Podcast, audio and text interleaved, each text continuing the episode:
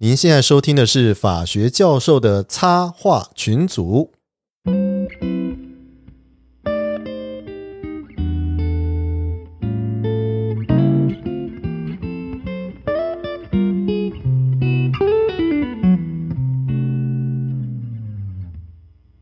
哎，哎，先讲那个贪污治罪条例啊，你觉得贪污治罪条例要不要把这个法废掉，然后就把这些其实贪污罪相关的都放在刑法里面算了？那个林玉雄老师是讲说，干脆把它废掉，然后把它放在这个呃刑法里面这样子。然后好像检察官那边有不同意见，他们觉得说，对于实务上来讲的话，比较大的困难是那个构成要件明确性的问题啊。所以放在哪一个法，其实不是太重要的事情。对啊，啊你你觉得嘞？他根本都不明确。例如借势借端，那什么叫借势借端勒索财物？对啊，什么叫借势借端啊？对啊，那根本贪污这个条例都不明确的。嗯，而且跟贪污没有关，你只是用航空器去运个东西也是贪污。它很多条文根本都是乱弄。借势借端勒索财物，就马上会构成重度，它分为重度、中度、轻度贪污行为。就第四条嘛，第四条算重度吧？重度啊，这个哎，就是说，如果你今天不让我过的，哎，就是说你今天要过的话，哎，好像吃什么，就是借势借端那种，跟我同事一样啊，嗯。好像吃什么，就是呃，明目说，哎，你的生辰在我手上啊，哎，我们要我要吃什么？这个就像阿扁有一天有一次贪污也是用借势借端啊，嗯。就说你的什么购地币啊要过的话，哈哈，你要给我多少钱呢、嗯就就是勒索财物，这就索贿的概念而已，嗯然后嗯，弄成借借端，那根本都不明确啊。对啊，而且我觉得其实贪污这件事情，仔细想一想的话，哈，它的样态其实蛮多的。当然，就是说一般来讲的话啦，如果你对你你利用权势去要求别人要给你利益的话，这当然是很糟糕嘛，对不对？但是如果说今天是别人自愿，就是比如说我希望你给我一个方便哈，然后我就给你一点回馈这样子。那像这样子给你这个，等于是说，就有点像我们去买那个优待券有没有？或者是说那种 Fast Pass，它就比较贵啊，然后他就给你一个特权啊，然后去做这件事情，然后结果那个人他也同意去做这件事情呢。那这个东西的评价应该跟这个人利用权势去压迫别人，叫人家给他钱是不大一样的吧？但是这个都是贪污啊，不是吗？拜托，那个跟收回扣有什么不一样？那个有些商人就说啊，我本来就给你两成，你自己放到口袋。嗯那个人家也没压迫他，他觉得做生意，这也是贪污啊。那个压不压迫没关系，那跟有没有对价关系。对啊，所以我的意思是说，你贪污这些条例其实罪都很重啊，对不对？它的、它的类型，其实我觉得我仔细看了一下，我我发现说，其实嗯对很多人来讲，其实人家不知道。你像你刚刚讲那个借势借端啊，他就会处无期徒刑十年以上有期徒刑呢、对啊，还有一个利用并科什么一亿元。对啊，还有一个，你只是利用航空航空去运送货品就是贪污，那根本就是只是一个那个空服员如果利用他在运送，他当空服员机会去运东西，这也是贪污。空服员去运东西哦，你说那个买烟是不是？根本跟贪污行为没有关系，他都把它列到贪污治罪条例了。我记得有个利用呃，你说公用运输工，具装运违禁物品跟漏税物品那个、哦，对不对啊？那个跟贪污什么关系？就贪污治罪条例第四条第四款嘛，哎。对啊，那个跟空姐常做的事有什么差别？对啊，我都说空姐条款，空姐条款，对啊，对啊，这个好像好像没有说你的身份要是什么哈，呃，基本上贪污治罪条例的行为主体一定要是公务员公务员嘛，对啊。可是如果是共犯本条例之罪，也是依本条例处断啊。换句话说，呃不是公务员自己亲自做啊，他叫空姐帮忙啊，那这也算了。没有啦，这个那个可能用明智的共犯才会变成贪污啦，不嗯是阿扁与阿紫。但原则上，这个条例的行为主体一定要公务员，除非是到刑法第三十一条成为明智的共犯，嗯。比如说你你这种纯正身份犯，因为帮助或者是教唆，就像阿扁阿珍的例子，阿珍也不是公务员，他叫阿呃叫阿珍收集发票，阿扁阿扁来报国务机要费，那两个其实都用贪污，只是更是比较特殊，用明制的，就法就法条强制他为，就虽然不去身份，也变成贪污的共犯，嗯那是因为有条。那原则上贪污这个条例都要因为助理要公务员，要不然就是一般。我举个例子，如果今天我我公务员将自己在办公室的电脑搬回家，嗯，那贪污这个条例也就是呃侵占财务罪。这件事情不是公立大学老师常在做吗？哦，对了，那个后来就用诈欺，也就是说，嗯。今天如果不去为公务员，就从贪污变诈欺，那个刑度差很多。嗯。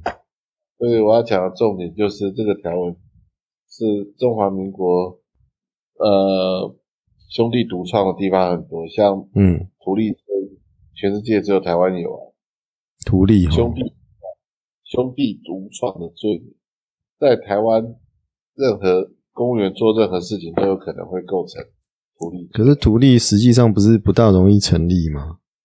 怎么会？我觉得还蛮难的，啊，蛮容易的。真的吗？呃，只要你违背法令，呃，当然他后来改成结果犯了。今天嗯如果你是一个警察，然后你跟他讲说，哦，学长不要开我单，嗯这是图利的、啊。嗯当然，我有一个呃叫做行政呃行政法法说三千块钱以下可以用裁量的，嗯。就就像以前很多那个高官或者是就认识警察说，我那个超速的罚单帮我销单，嗯。这个也嗯是图利。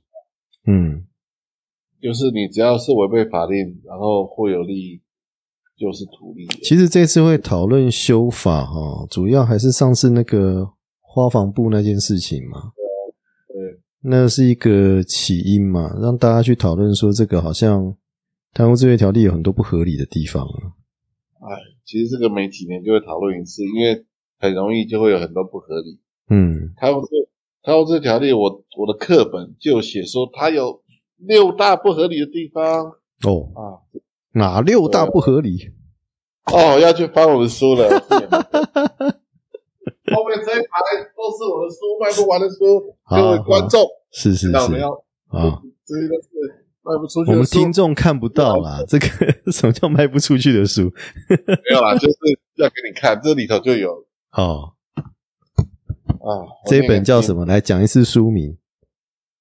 经济刑法全球化的犯罪抗制。哦，听起来好炫。嗯对啊，上次有推销一次，就有增加一些销路了。嗯跟你讲出来，它有几大不合理的地方。嗯在这本书的第两百零七页，第一个就是。嗯好，第一个贪渎案件定罪率偏低，只有三成。第二个，公务员定义不明确，因为你到底大学教授、国家教授是不是公务员，这个就很有争议。嗯第三个就花房部那个罪行不相当，他那个才多少钱就给他判那么重。嗯第四个构成要件不明确，第五个浪费诉讼资源。我随便就讲了，这课本都写很清楚，这都是老生常谈的。什么叫浪费诉讼资源啊？像什么？因为贪污案件动辄超过十年，哦，还有一个案件超过三十年，那这个你说侦办跟审理这样整个刷花起来吗？还是因为贪污的案件是很难找到定罪的证据。嗯第一个只有内部人知道，嗯第二个时间拖越久，你的卷证资料都会遗失。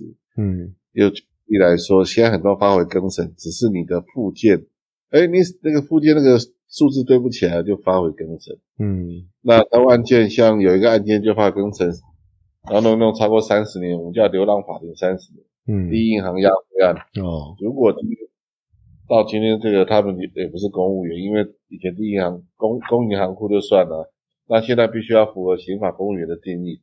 那这个押回案到最后也是判决无罪啊，嗯所以也弄了三十年。那用了三年，那个里头其实要花多少公务员审理，然后花多少时间在侦办？嗯，像阿扁哈，阿扁那个案子，他就是也十几年了嘛，对不对？还没有结束啊。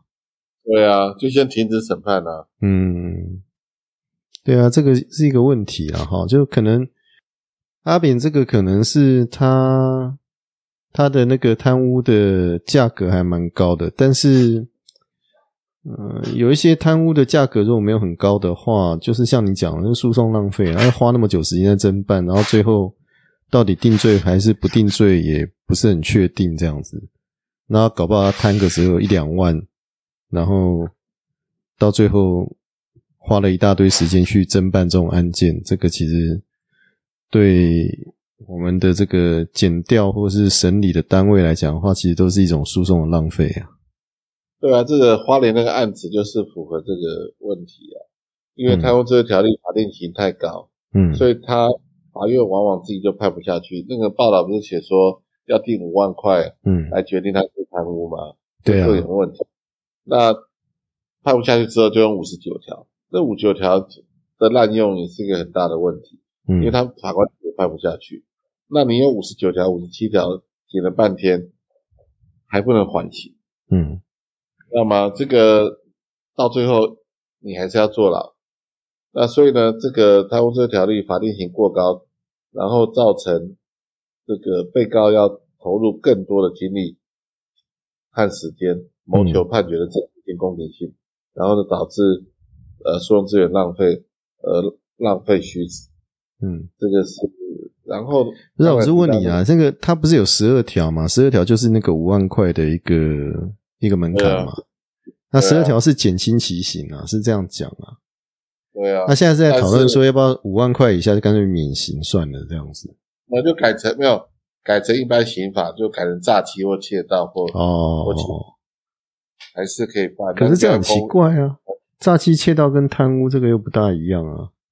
就只差到行为主体了。嗯那也是基于保护法益的不一样，因为我们公对于公务员廉洁性的要求，嗯所以就把它定的非常重。因为那个我们以前在戒严体制，就是所谓的肃清烟毒条例，嗯或或所谓的贪污治条例也是要采取零容忍，也就是说零容忍就用所谓的那个重刑化。那严惩贪官其实从古代到现在到戒严到对岸都一样，中国文化就是严惩贪官。嗯，那严惩的话，不就是重刑。那不能判死刑，就只剩下无期徒刑。我一直在想，这个严惩贪官这个文化其实是君王时代的文化、欸，对就是说，你民主社会的贪官这种事情，或是说贪污这种事情，其实它的严重性有像君王那种深恶痛绝嘛？因为君王是我养你，你还偷我的钱，所以他当然杀你是以之而后快嘛，对不对？但但是民主社会的话，应该就不是这个样子啊。他对这种贪污的像给方便的现象，基本上大家都很常遇到啊，不是这样吗？给方便，对啊，比如说你去迪士尼乐园玩的时候，你有那种快速通关，不是吗？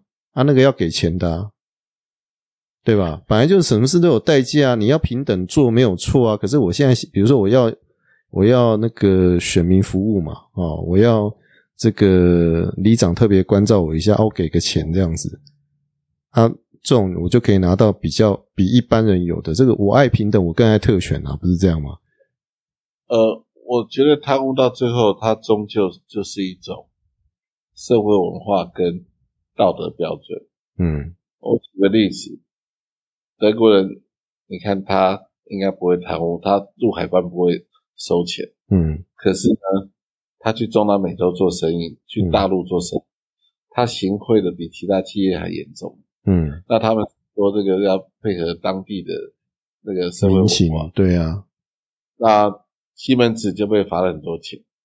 那所以我是觉得贪污这问题是基本道德的问题，它跟嗯。法律素养、跟你今天做什么工作都没有关系。我们最严重的贪污就是高院法官，他嗯够懂法，对吧？嗯那那你说我们要怎么样去教一般民众说不要贪污？所以我觉得贪污的问题从头到尾法律都没有用，那是道德问题。就是有些人想占人家小便宜，嗯收点小钱，嗯那有些人就会觉得说，那我钱要算清楚，所以我觉得这跟个人的修为和嗯个性有关，那不是法条就可以改变的。所以我的书到最后的建议就是，还是要回到伦理规范，那个法条再怎么修都是一样。嗯你不管整病，那公务员还是会贪污的，还是会贪污。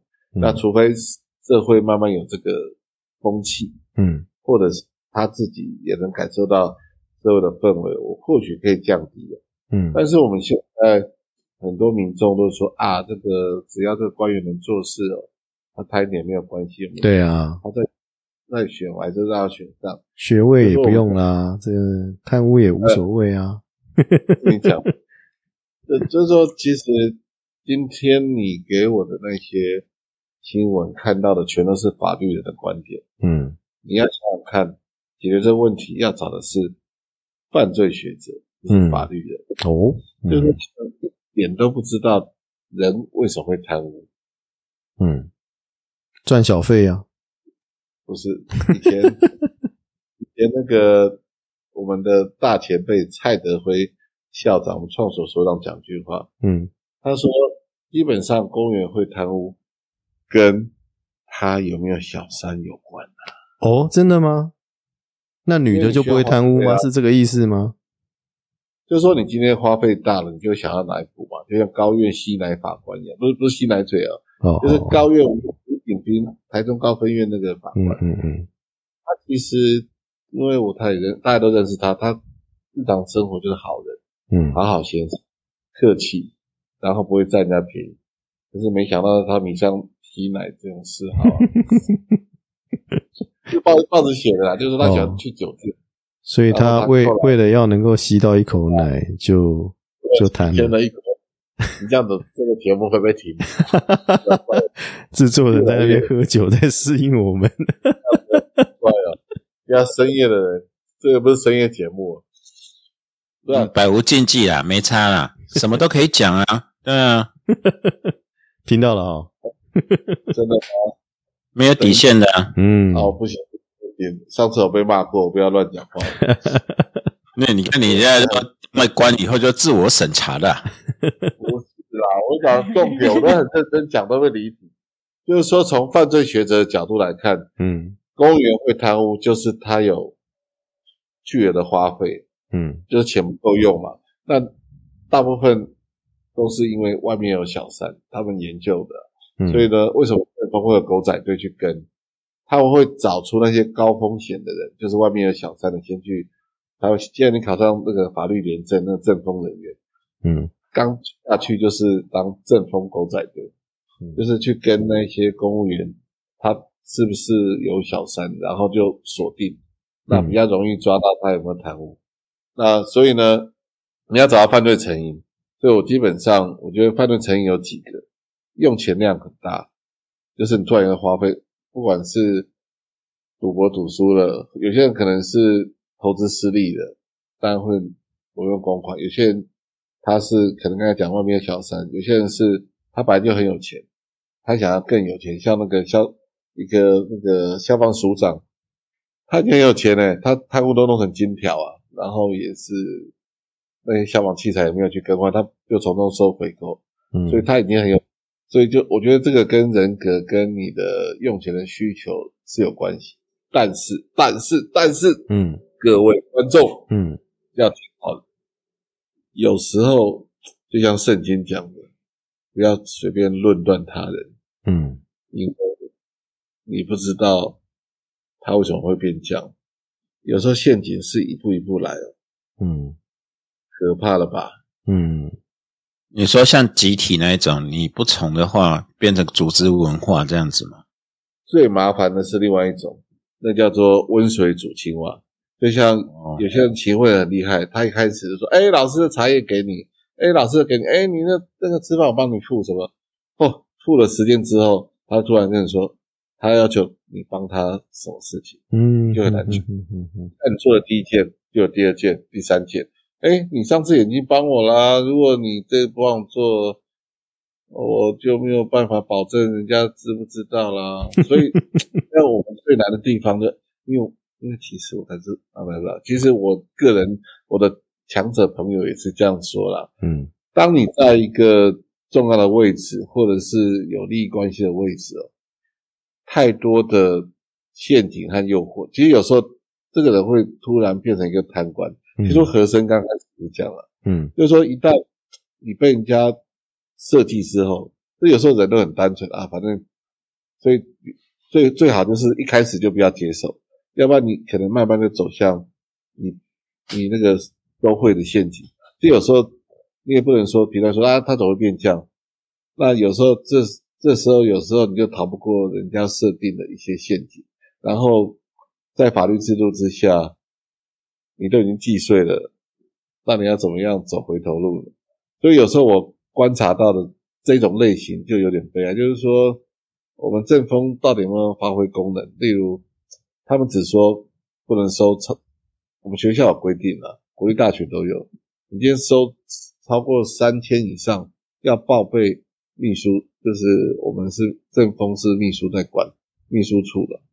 那一般我我同学当检察官，他说连那个八十五度 C 的蛋糕他都不敢收。真的还假的？真的啊、我同学啊，就检察哎、官、啊。你这样让我想到？什么，你知道吗？口试的时候不是一大堆学生都买什么土产啊，然后蛋糕啊，然后咖啡什么摆的满桌嘛对啊，这个算也算是贿赂吧，还是什么？呃，没有，呃，有关于贿赂，所谓的你们讲的贿赂或贪污，嗯它的要件是要有对价关系。嗯你收钱不办事，办事不收钱，都不是贪污，或是你无法证明。你像王金平，他乔王，你怎么知道他有收钱？他只说他很热心帮你巧事情，嗯，或者是有些人像张志佳，就是给人家收了钱不打假球，被人家揍了。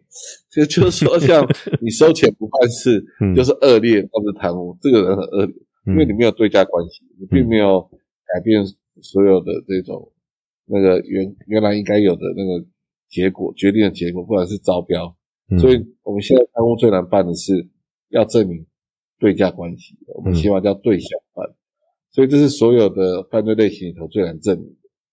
那偏偏是好证明的都是讲的那一些金额很低的，因为双方都承认了。嗯那收了很多钱的人，他们都很厉害，他们会断点，有没有办法证明他拿钱就是帮我们办事啊？很多时候就是这样被判决无罪啊。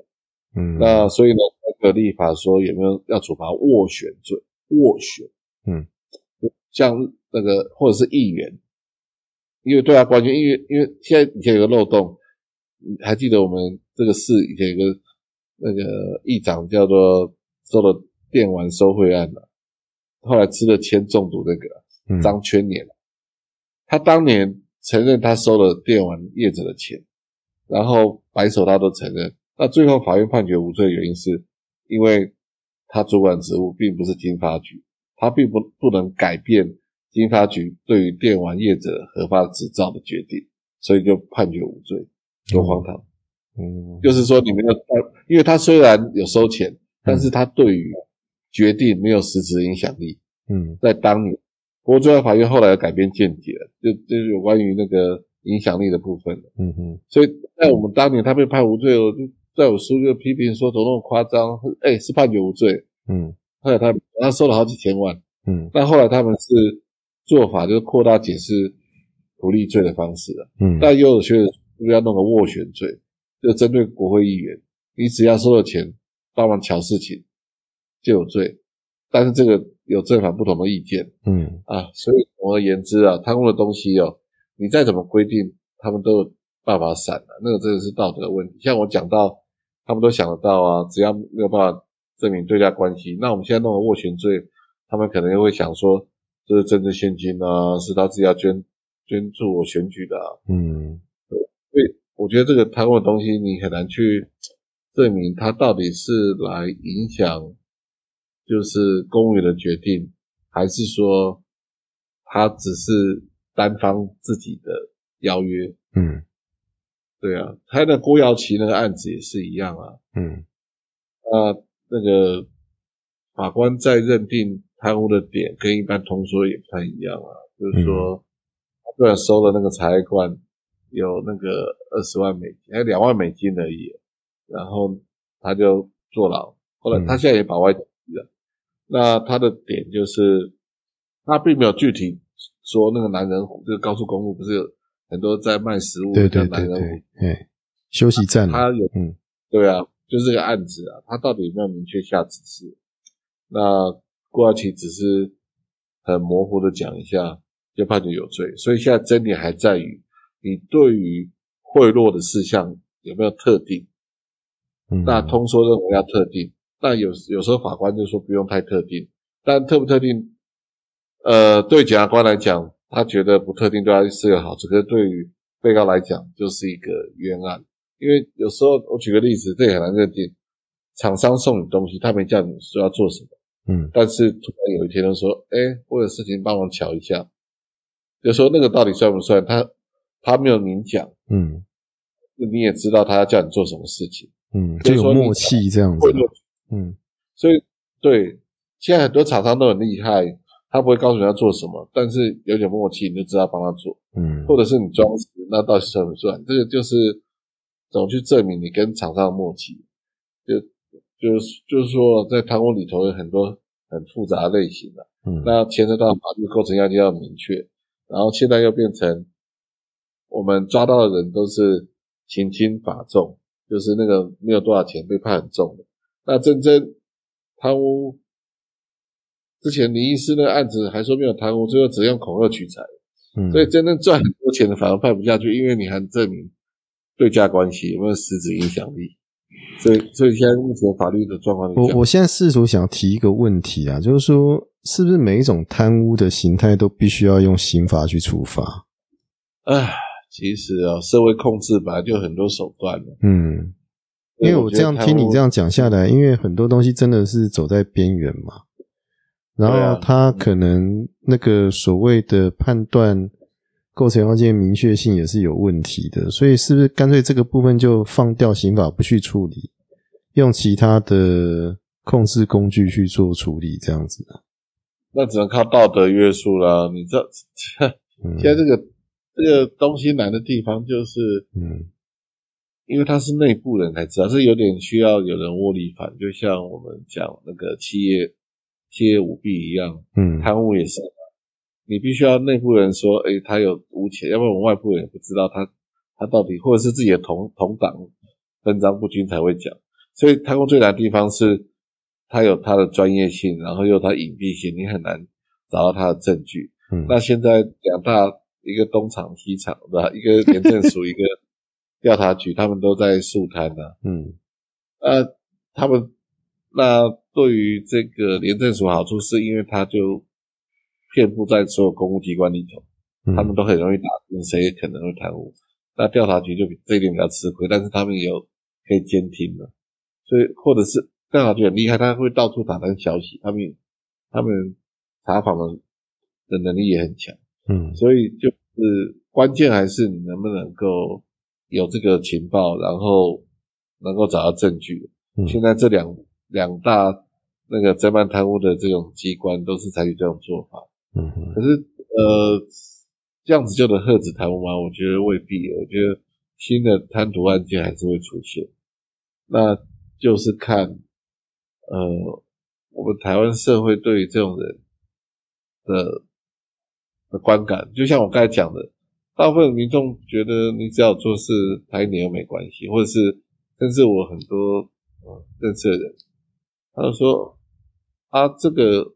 拿点钱会怎么样吗？那今天对啊，这个以前那个红包本嘛，不就是这样吗？廖福本那个收钱做事啊，就这样啊。问题是我很多高级知识分子的朋友，他们也是这种观感。嗯，他说，如果业务抽成就正常，为什么我们不能够拿点钱？就是说，这个到底是一个本体恶还是一个禁止恶？就是我们起码会讲。有些犯罪行为，你不用人家提醒就不应该做。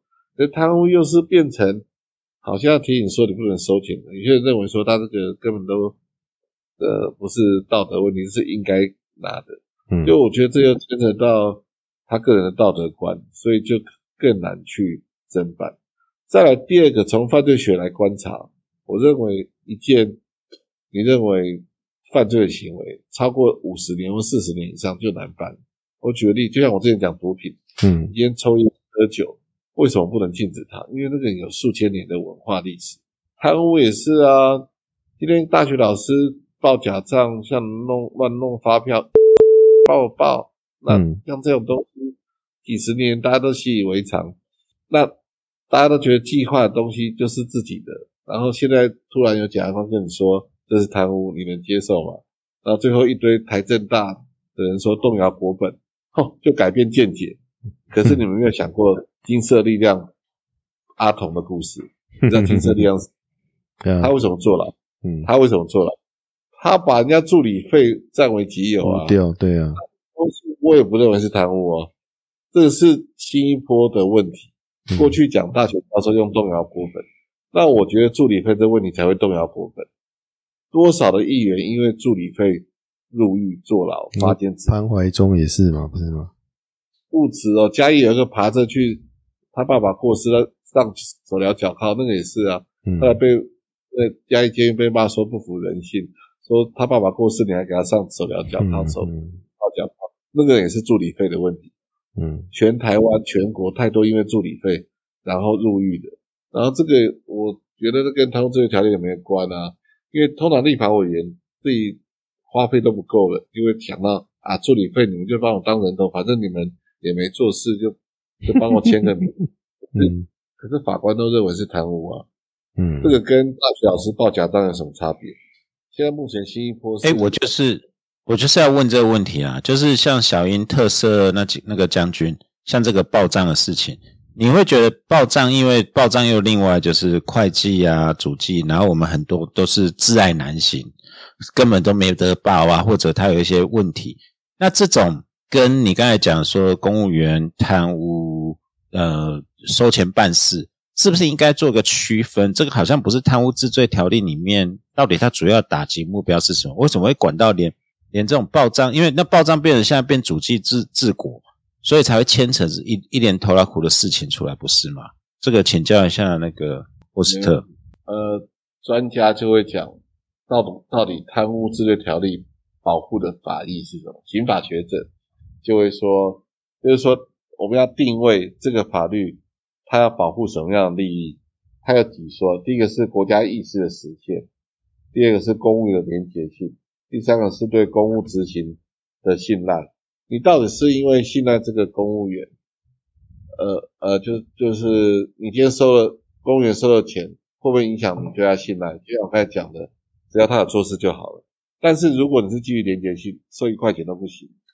那如果今天是基于国家意识的实现的，就是说你拿钱到底会不会影响国家意识的实现？所以这时候就有争议了。如果你今天采取公务员廉廉洁性说，你一块钱都不能收。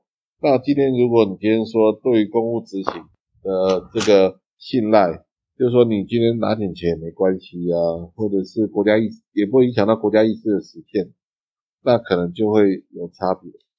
那所以呢，我们现在最大的问题是我们怎么去看待一个公务员，到底要把它做成高道德标准的一个青年公务员？就像我们公务员服务法讲的，公务员应诚实、清廉、谨慎、勤勉，不得有那什么骄奢怠惰。哦，你今天只要迟到就就违反公务员服务法，就是我们对公务员要求的道德感太高。嗯那我们如果其实这样讲，其实因为界限的问题啊，就是说，那就是鼓励大家可以小贪吗？这也是一个问题。所以，所以我是我的建议是这样子啦，学新加坡，可能很多人不赞成，就你就提高公务员的待遇，就是现在很多公务员哦，像你知道，你如果去把中山分局那些警察办一办，然后公务员、警察的薪水一直这样砍下去哦，未来中山分局这种案件会越来越多，因为警察自己会评估，他今天如果不在油水自己的区域收点油水，他未来怎么退休要怎么活？现在很多我的学生也这样讲啊，嗯我们到底要注重它的连结性，还是说要比较注重它到底有没有执行职务？可是，可是这就货大。我问你，我直接挑重点问，像那个会计那个东西，就跟那个连结性是无关，因为它牵扯到的是你你就算在连结在养廉，你你你研讨会一个茶包连报都不能报，大可是大家都要喝茶吃点心怎么办？唉，变成我们都要自己出啊，真是。呃，就只能自己出啊，对不对？那有一些莫名其妙的规定，那你总不能，然后有时候又是会计又又变更见解什么，就跟就跟讲说，他其实执行公务，像那个小英，呃，小英呃那个将军，也其实给军人眷属味道又怎么样？那怎么会是叫贪污呢？对不对？啊，这个变这个界限。是不是会要区别太阳呢？还是要让它回归到说，哎，我们就是养廉养节，这是真正的贪污，大概该该怎么处理？跟这个会计应该把它分开来，不然那个真的是你不能修法工业一工业一句话，因为工业当中很多人，有些人是很严重，有些人是有些是报的都全部他加自己的，而有些是真的是报不过或者怎么样的方式，他总是要做这个。这个部分我不我不知道有没有拉远拉远了，但是因为这也是过去很多案例是贪污治罪条例这边的办的东西啊。嗯，对啊，就连大学教授报假账在这里，就是说这个报账商业会计法的问题，那只不过因为行为主体是公务员就变贪污，这个是蛮夸张的。就是因为我们只要行为主体变公务员，什么都会加重，就是这是身份的红利了吧？嗯。就是说，你今天只要是行为主体，呃，是公务员，我们法律好像就不能饶过他，谁叫你是公务员？可是我们对公务员定义又超不明确的，就是你可能像环保稽查员，他根本也只是约聘雇，你今天也会变成贪污这个条例。对啊，他捡东西嘛，对啊，之前好几个案子，对啊，对啊，像这一种，他根本也不是国家考试考上，只不过因为。你就是变成一个委托公务员，或之前那个台中那个阿拉大火，那个处罚的都是约聘雇的那个消防检查员、经发局的约聘雇的人员，那都是委托公务员，一个月才两三万，那真正上面的官员也处罚不到。所以有时候我们法律对于公务员定义不明确，其实我们已经修法过了，还是很不明确，所以这个真的是很难去解决。那很多刑法学者提的建议说要移到保护法益类型化，可是到最后也是很难去做，所以我觉得最后来说就是你真的不能处罚。我我觉得公务员这种东西就是再犯率是零，我的个人见解，他不可能再犯，因为贪污罪人不能当公务员。那你又不让他缓刑，然后一定要让他坐牢，那所以我认为是。你今天可以处罚他，不要处罚那么重。那你就他今天贪多少，你就把他追回来就好了，或者是用高额的民事赔偿。我都一向觉得，你把他关到无期徒刑，或者是七年以上，真的是太重了。嗯，那我们呃，就是说有其，我因为研究刑事制裁，像德国人都觉得刑事制裁的选项不应该只有坐牢，应该要搭配其他的。可能的方法，像这种公务员哦，你就让他罚重一点，然后再让他做一些公益劳务、劳动或者是公益服务，而且他不可能再贪了，你为什么一定要把他关那么久？所以，所以那个我觉得思维要改。我觉得他们那天考在讨论的时候也没想到这一点。一个人有罪跟怎么处罚他是两回事，所以是不是可以想想，我们有。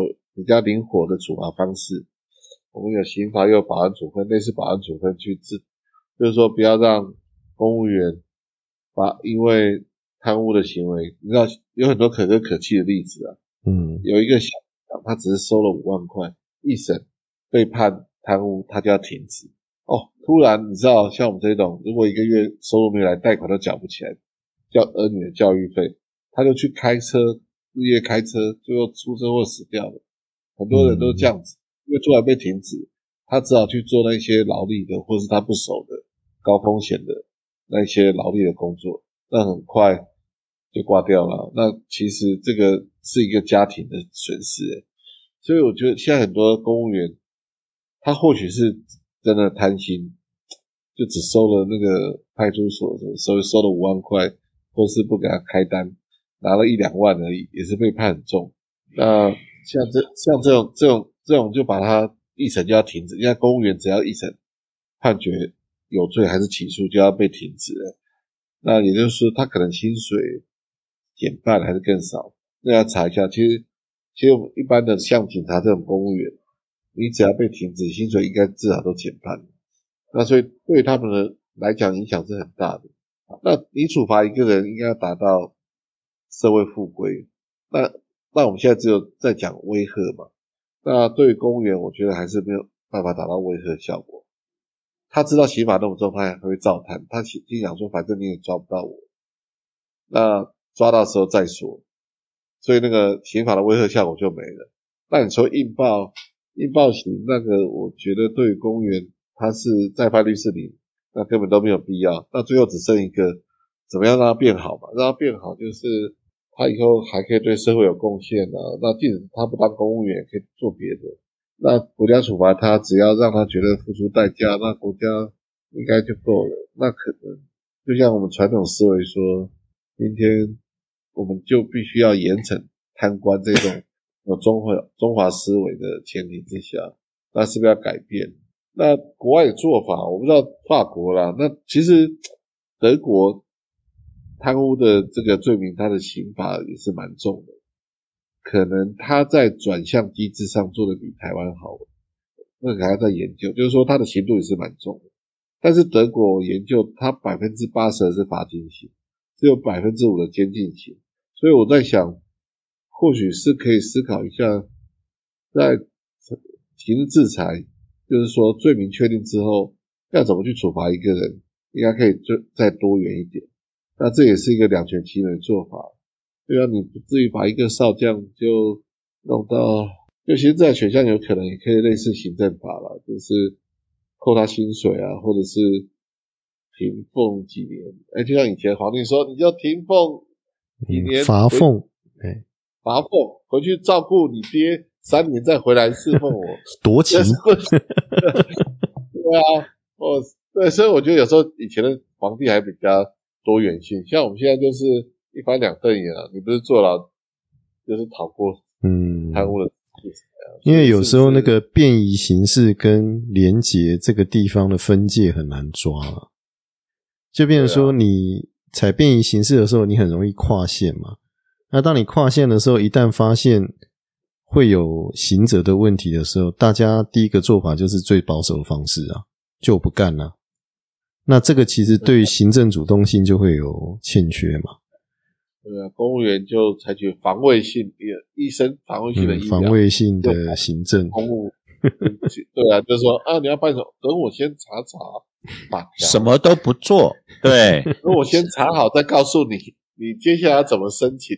对，对。那我同事哦，他今天休假，虽然我是直带，但是也不清楚。你等我。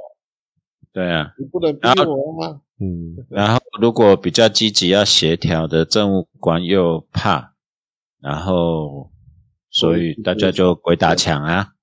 对啊，有余认识的，嗯，公务员变少，然后大家都多一事不如少一事嘛。对，所以就是到这个公务员会不会进步？嗯，就是说，所以我们到底要参考哪一国的公？像新，像每次我都提新加坡，嗯。新加坡听说贪污很少，是严刑峻法，但是你有没有想过，他给公务员待待遇非常高嗯，就是对，来他他也跟企业一样考核的淘汰率的。对啊，所以我们是不是可以像新加坡一样，今天拿那么多钱就好办事，或者是我们可以观察，自从法官调薪之后，贪污率就下降。其实就是我们那年代可能高院法官贪污比较多。后来他们整个调薪好几倍，一般公务员的三四倍。虽然今天的新闻说问我们学的要不要转，我觉得啊，谁要去啊？但是但我说他的薪水是最多也可以到十八万的。哎，不是有两个转，但是那个两个可能不好意思说是谁，因为听说还要考试，万一没过不是丢脸啊？哈 你考试没过，他要考核你才决定要不要用你。那最后你继续说啊，你的书类也没过。我们大家都很好奇是谁。我都很好奇是谁，就有台大的老师我偷看，哎，听说还要考试，啊口试，万一他给你出的考卷你都不会写怎么办？对，那个很难呢。我们又没有考前猜题？对啊，那个那个霍斯特长官要建议了。上次东海我提一个很好的建议，就是说，啊，这是我的 Siri 耶，哎，怎么会出来？哦，我把你的 Siri 叫出来了，Siri 被你叫出来了。嘿嘿嘿嘿嘿嘿嘿嘿嘿嘿！那么不，哎、你这个 AI 米还都不知道 AI 很烦 吗？哎、我再回来就那个应该要向东海我建议的，其实不要说转任了，应该就是让可不可以戒掉，让学者们去熟悉一下，也不要断了后面的路，对呀，让它促进这个流动就好了。对啊，是啊，但是因为我们的任官制度的关系，这个就一直没有办法。解决了，嗯，好，我们讲第二个第二个案子，那个宪判字十六号，就是那个强制采尿，呃，这个我有看，对，这个案件很有趣啊。那你你知道他他怎么来的？他就是有一个人，他那个拒绝接受采尿，就被警察押到医院去，绑在病床上面，然后用医生用那个导尿管。采插入尿道去采尿，这现代法治国家哎，这真的这么扯？是真的吗？是真的啊，真的。他亲自验血也是吗？真的，真的。那我觉得这很夸张啊，这这这会不会有点过头了？哎，我现在没有那个宪判字，我还想说，哎，台湾应该还蛮有人权的，就完全都不是哦。对呀，哎，那个很痛吧？想自导尿，好像插进去是尿道直接插，哎。哦，那很痛啊，痛死！那这这叫人性尊严吧？对啊，霍大怎么看呢？这真的有这这这个是一般都是这样子吗？大家都觉得习以为常，就是谁叫你吸毒活该，就给你插进去这样子。一般就叫你多灌水就尿出来了，还需要导尿管？多喝茶？没有。哎，我对这个有一点疑义，就是。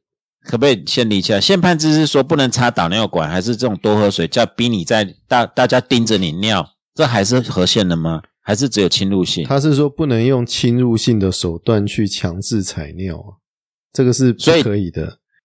就是说宪判制是说那个什么呃非侵入性的啦，哦，那是可以做采尿的，但是侵入性的就不可以。好啊，非侵入性的话。本身来讲的话，你要怎么样去做强制采尿，这个就比较难想象。是站在在旁边跟他讲说：“啊，你好好尿哦，这样子是这样吗？还是什么？”灌水啊，非侵入性就就是你给你灌水啊，喝水啊。那你灌水，他还是不给你？他是尿，但是他就不给你呀？难道你要 站在那边去接他的尿吗？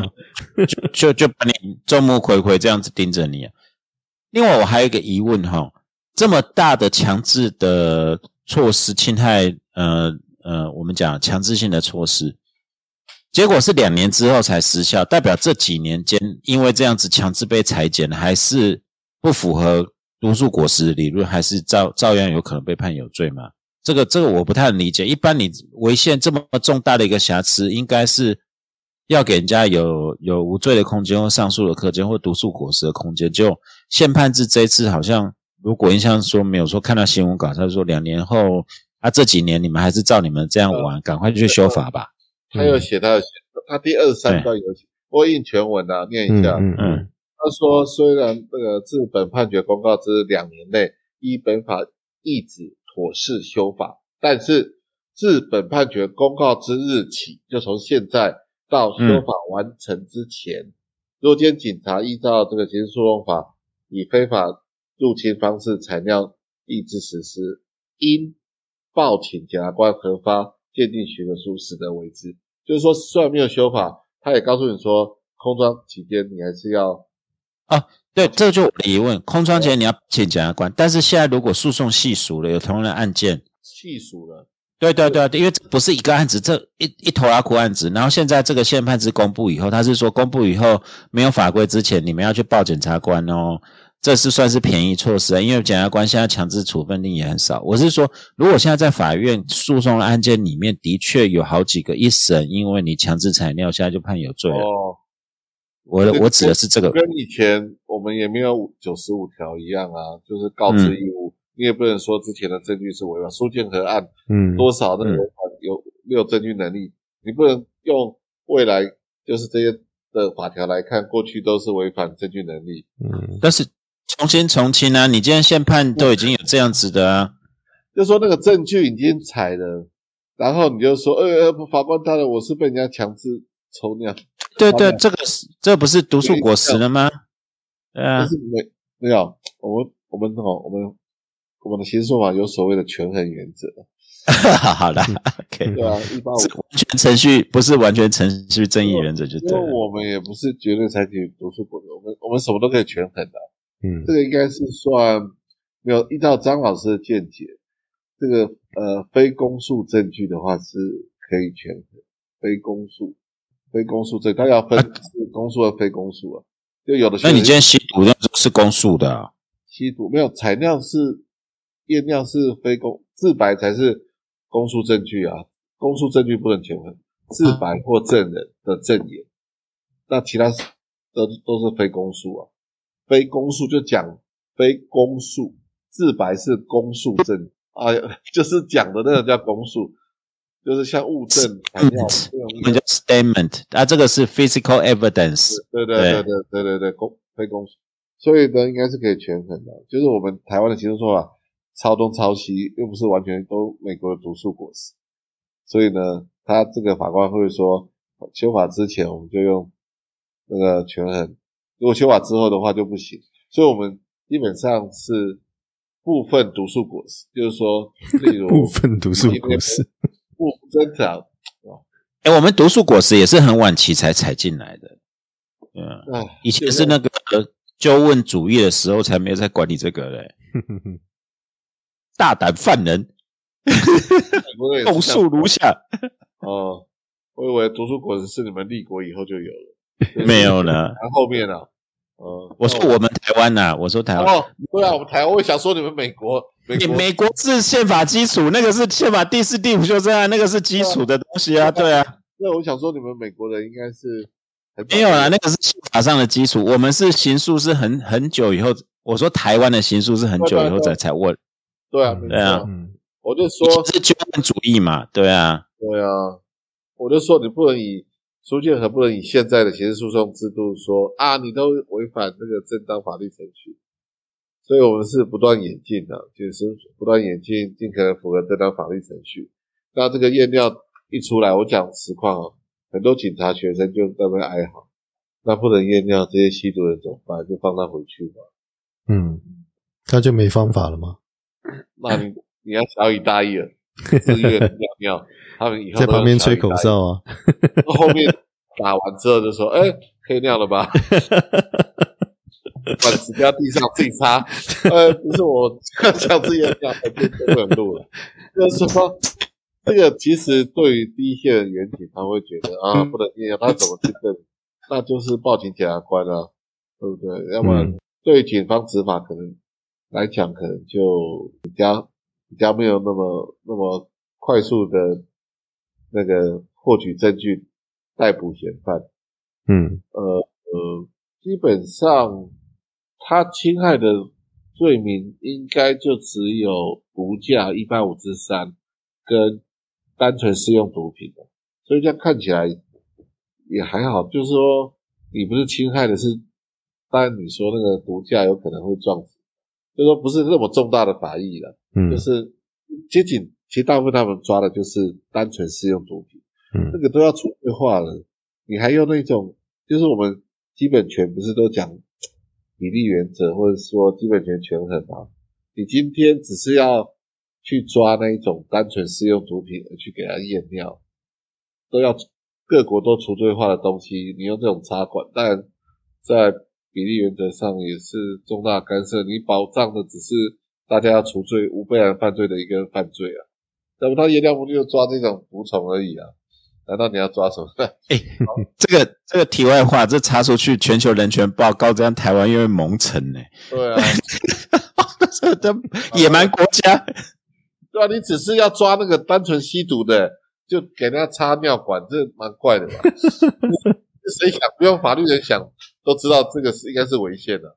对啊，对啊，你今天就是说我们会比较，如果你今天是要抓重大法益，例如说可能你要抓的什么掳人勒赎或是强盗杀人，然后你去查一下尿尿就知道他绑到哪里。我是站着的，哎，原来你把前半绑。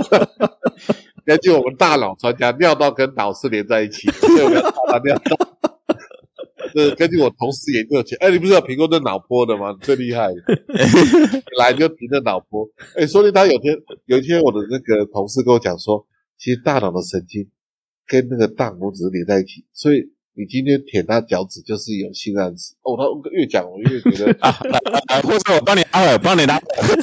我我我讲的就是，如果今天能够证明你出事，这不关我们事哦。不是，今天如果插尿管可以找到主人的处的藏匿地点，那当然是可以查。我举个例子，我家保护的，对他保护的法益没那么重大，是人家要除罪化的东西，那更不可能让他插吧。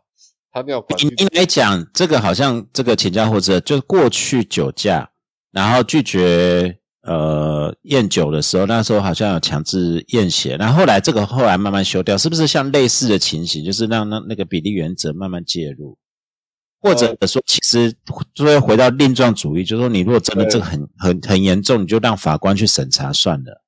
呃，基本上他们有区分侵侵入性跟非侵入性，就是说。你今天抽血或者是采尿，这个当然都侵入性。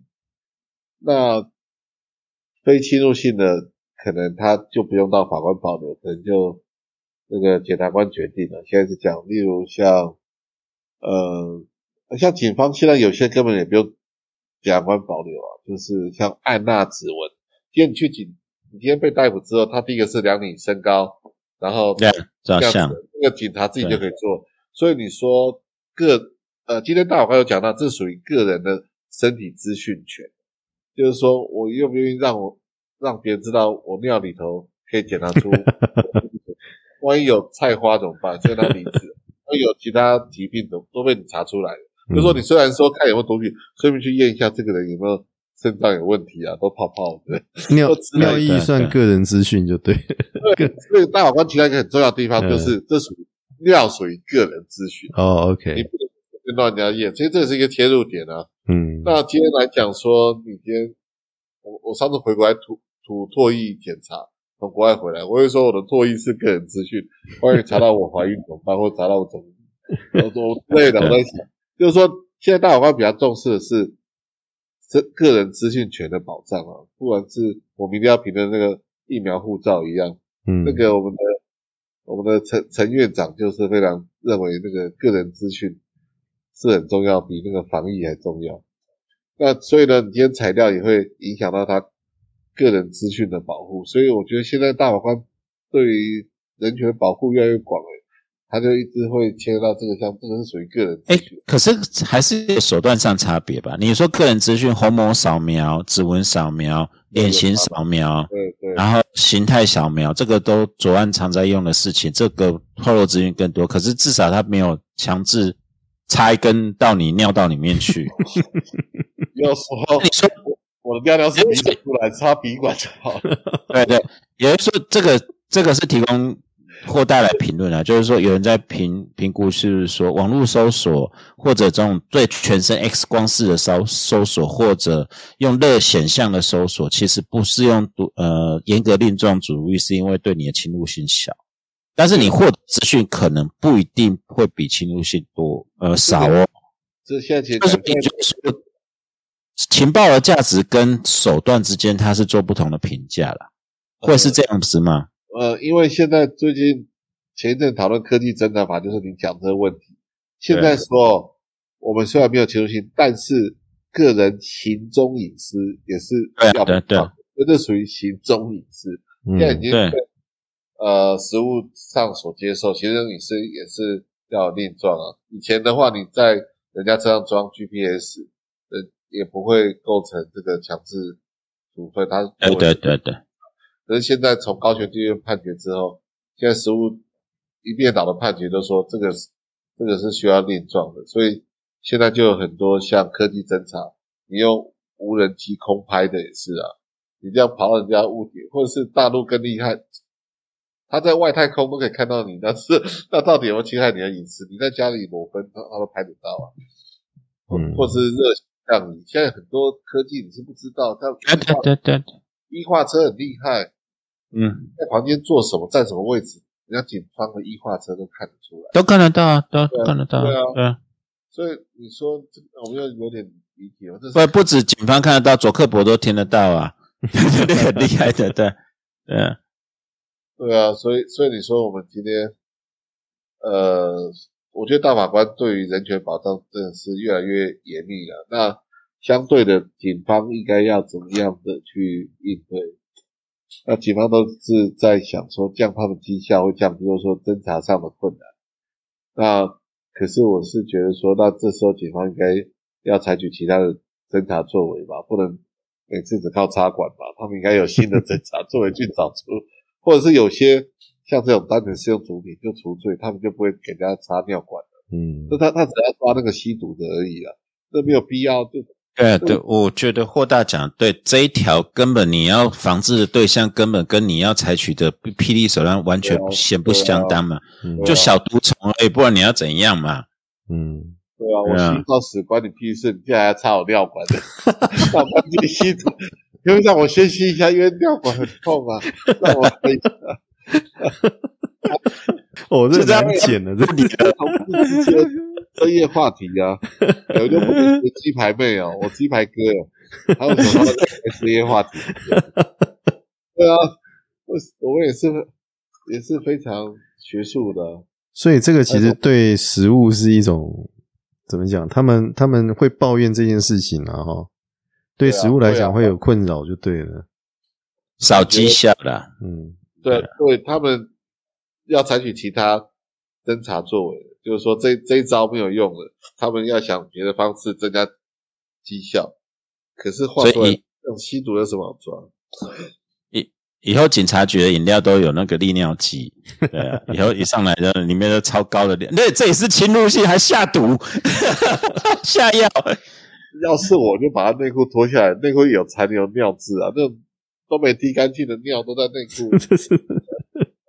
等一下，等一下，你没有搜索令状，你给人家这样子，这这是强制性啊！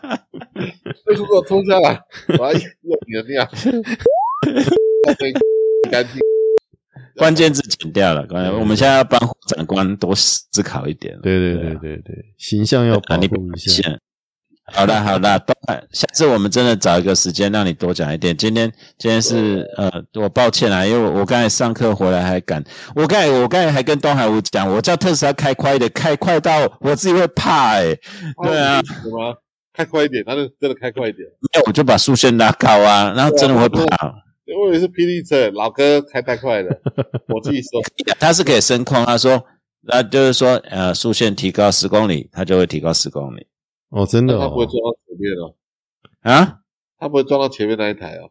不会的，工工程车现在不是很多这样这就难讲了啦。嗯 可是晚上开车下，我觉得年纪大真的不用，我真的看不太清楚，真的好恐怖哦。嗯而且像晚上那种玛莎拉蒂跟 Macan 超多那种黑的，我那种都开开一百五、一百六以上，这种最最恐怖是这种。你是国道三吗？